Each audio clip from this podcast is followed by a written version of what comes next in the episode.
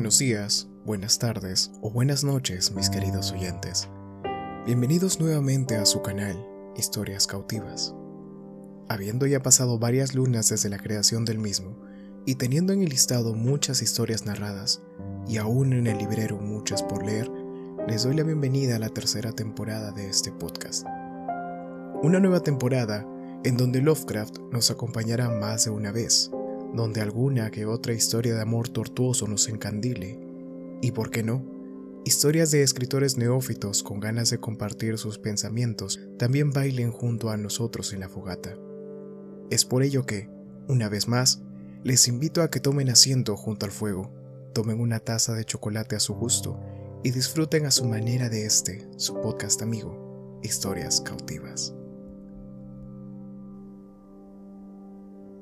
El testimonio de Randolph Carter. Les repito, caballeros, que su encuesta es infructuosa.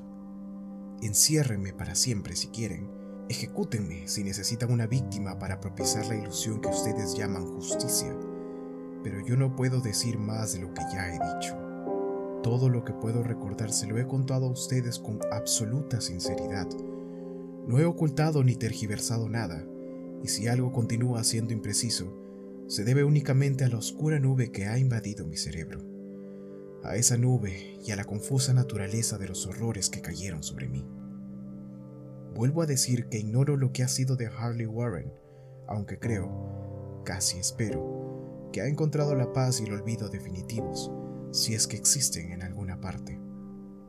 Es cierto que durante cinco años he sido su amigo más íntimo y que colaboré parcialmente con sus terribles investigaciones en lo desconocido.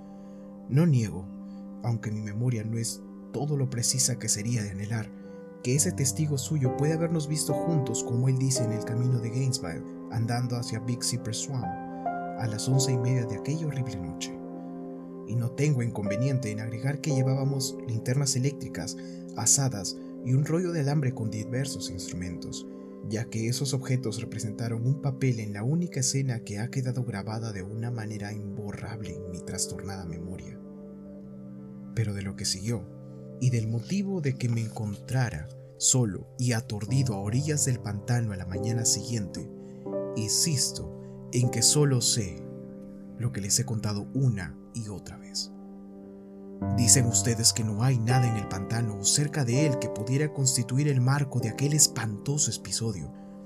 Repito que no sé nada aparte de lo que vi. Pudo ser una alucinación o una pesadilla, y espero fervientemente que lo fueran, pero eso es todo lo que recuerdo de lo sucedido en aquellas terribles horas, después de que nos apartamos de la vista de los hombres y el motivo de que Harley Warren no haya regresado solo pueden explicarlo él o su espectro o algo desconocido que no puedo describir. Como he dicho antes, las fantásticas investigaciones de Harley Warren no me eran desconocidas y hasta cierto punto las compartía. De su gran colección de libros raros y extraños sobre temas prohibidos, he leído todos los que están escritos en los idiomas que domino, muy pocos comparados con los escritos en idiomas que no entiendo. La mayoría, creo, son obras en lengua arábiga y el libro inspirado por el espíritu del mal, el libro que Warren se llevó en su bolsillo al otro mundo, que provocó los acontecimientos, estaba escrito en unos caracteres que nunca había visto. Warren no quiso contarme nunca lo que contenía aquel libro. En cuanto a la naturaleza de nuestras investigaciones, ¿Tengo que repetir que no gozo ya de una plena comprensión? Y encuentro misericordioso que sea así, ya que eran unas investigaciones terribles que yo compartía más por renuente fascinación que por verdadera inclinación. Warren siempre me había sometido y a veces le temía. Recuerdo cómo me estremecía ante la expresión de su rostro la noche anterior al espantoso acontecimiento, mientras hablaba ininterrumpidamente de su teoría de que ciertos cadáveres no se corrompen nunca, sino que permanecen enteros en sus tumbas durante un millar de años. Pero ahora no le temo, ya que sospecho que ha conocido horrores más allá de mis posibilidades de comprensión. Ahora temo por él. Insisto que no tenía la menor idea de nuestro objetivo de aquella noche. Efectivamente, tenía mucho que ver con el libro que Warren llevaba, aquel libro antiguo en caracteres indescifrables que le había llevado a la India un mes antes. Pero juro que ignoraba lo que esperábamos descubrir. Su testigo dice que nos vio a las once y media en el camino de Gainesville en dirección al pantano de Big Cypress. Seguramente es cierto, aunque yo no lo recuerdo claramente. En mi cerebro solo quedó grabada una escena, y eso debió producirse mucho después de la medianoche, ya que una pálida luna en cuarto menguante estaba muy alta en el cielo, velada por gasas semitransparentes. El lugar era un antiguo cementerio, tan antiguo que temblé ante las múltiples evidencias de años inmemoriales. Se encontraba en un profundo y húmedo barranco, cubierto de musgo y de maleza, y lleno de un vago hedor que mi fantasía asoció absurdamente con piedras en descomposición. Por todas partes veíanse señales de descuido y decrepitud, y parecía acosarme la idea de que Warren y yo éramos los primeros seres vivientes que invadían un silencio letal de siglos. Por encima del borde de la hondonada, la luna menguante atisbaba a través de los fétidos vapores que parecían surgir de ignotas catacumbas, y a sus débiles y oscilantes rayos pude distinguir una repulsiva formación de antiquísimos mausoleos, panteones y tumbas, todo en estado ruinoso, cubiertos de musgo y con manchas de humedad, y parcialmente ocultos por una lujuriante vegetación. Mi primera impresión vivida de mi presencia en aquella terrible necrópolis se refiere al acto de detenerme con Warren ante una determinada tumba y de desprendernos de la carga que al parecer habíamos llevado. Observé entonces que yo había traído una linterna eléctrica y dos asadas, en tanto que mi compañero había cargado con una linterna similar y una instalación telefónica portátil.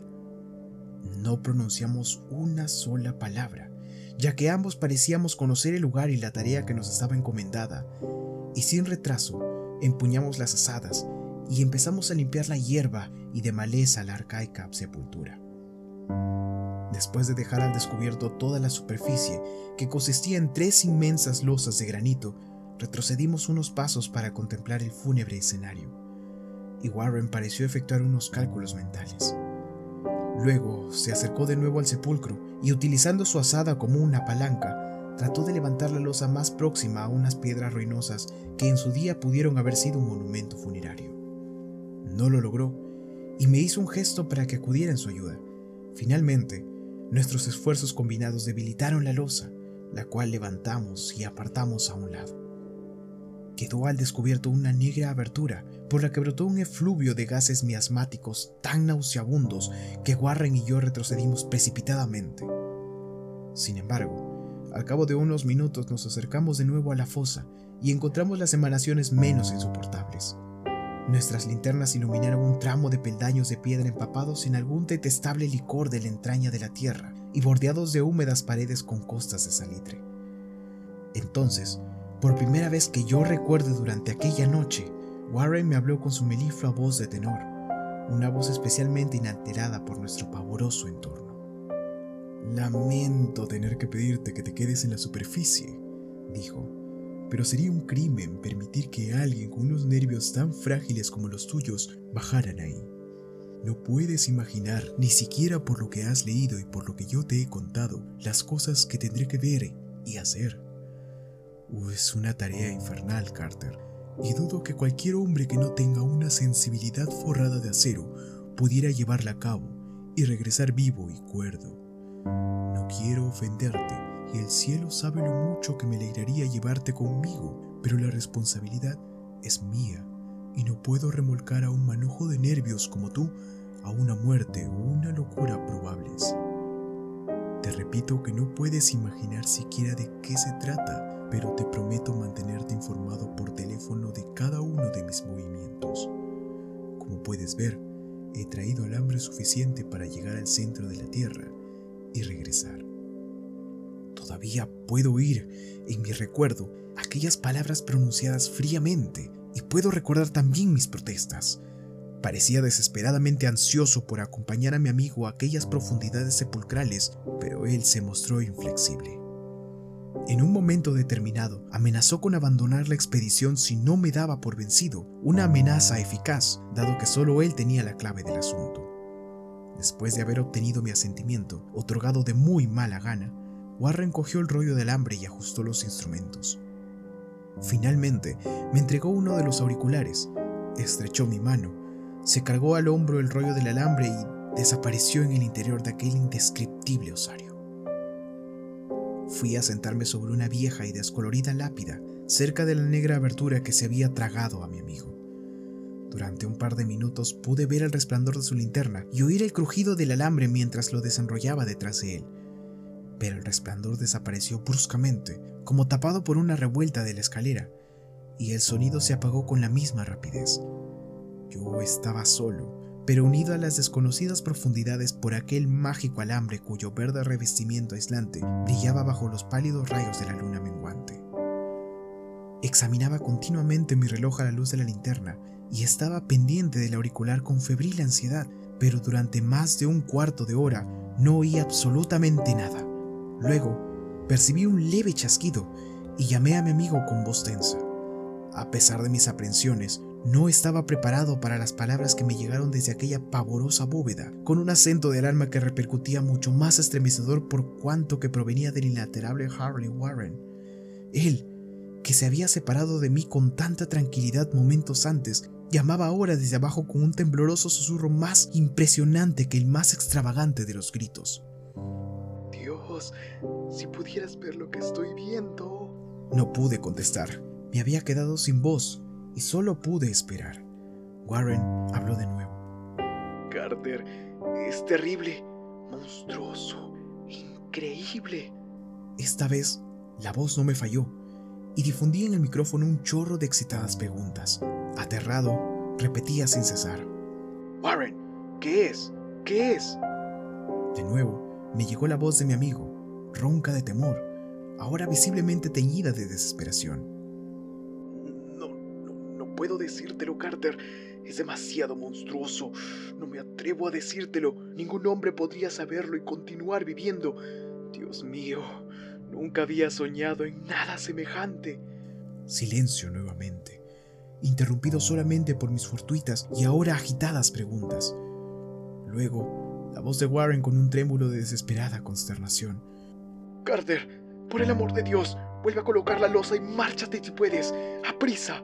Déjalo todo y márchate. Es tu única oportunidad. Haz lo que te digo y no me pierdas esclarecimientos. Le oí, pero solo fui capaz de repetir mis frenéticas preguntas. A mi alrededor había tumbas, oscuridad y sombras. Debajo de mí, alguna amenaza más allá del alcance de la imaginación humana. Pero mi amigo estaba expuesto a un peligro mucho mayor que el mío, y a través de mi propio terror experimenté un vago resentimiento al pensar que me creía capaz de abandonar en semejantes circunstancias se oyeron más chasquidos y tras una breve pausa, un lamentable grito de Warren. ¡Dale esquinazo! Por el amor de Dios, coloca de nuevo la losa y dale esquinazo, Carter. La carga infantil de mi compañero, reveladora de que se encontraba bajo la influencia de una profunda emoción, actuó sobre mí como un poderoso medicamento. Formé y grité una decisión. Warren, resiste, voy a bajar. Pero ante aquel ofrecimiento, el tono de mi amigo se convirtió en un alarido de absoluta desesperación. No, no pueden comprenderlo. Es demasiado tarde y la culpa ha sido mía. Coloca de nuevo la losa y corre, corre. Es lo único que puedes hacer ahora por mí. El tono cambió de nuevo, esta vez adquiriendo una mayor suavidad, como de resignación sin esperanza. Sin embargo, continuaba siendo tenso debido a la ansiedad que Warren experimentaba por mi suerte. Date prisa, date prisa, corre, corre antes de que sea demasiado tarde. No traté de contradecirle. Procuré sobreponerme a la extraña parálisis que se había apoderado de mí y cumplir mi promesa de acudir en su ayuda. Pero su siguiente susurro me sorprendió todavía inerte en las cadenas de un indescriptible horror. Carter, presúrate, todo es inútil. Tienes que huir. Es mejor uno que dos. La losa. Todo, todo va a acabar. No lo hagas más difícil. Cubre esos malditos peldaños y ponte a salvo. No pierdas más tiempo. Hasta nunca, Carter. No volveremos a vernos. El susurro de Warren se infló hasta convertirse en un grito, un grito que paulatinamente se hinchó a su vez y se hizo un alarido que contenía todo el horror de los siglos. Malditos sean los seres infernales, hay legiones de ellos. Dios mío, huye, huye, huye. Después, silencio. Desconozco durante cuántos interminables eones permanecí sentado y estupefacto, susurrando, murmurando, llamando, gritándole a aquel teléfono. Una y otra vez aquellos eones susurré, murmuré, llamé y grité. Warren, Warren, contesta, ¿estás ahí? Y entonces llegó hasta mí el horror culminante, el horror indecible, impensable, increíble. Ya he dicho que parecieron transcurrir eones después de que Warren lanzó su última desesperada advertencia y que solo mis propios gritos rompieron el pavoroso silencio. Pero al cabo de unos instantes se oyó un chasquido en el receptor y tensé al oído para escuchar. Grité de nuevo. Warren, ¿estás ahí?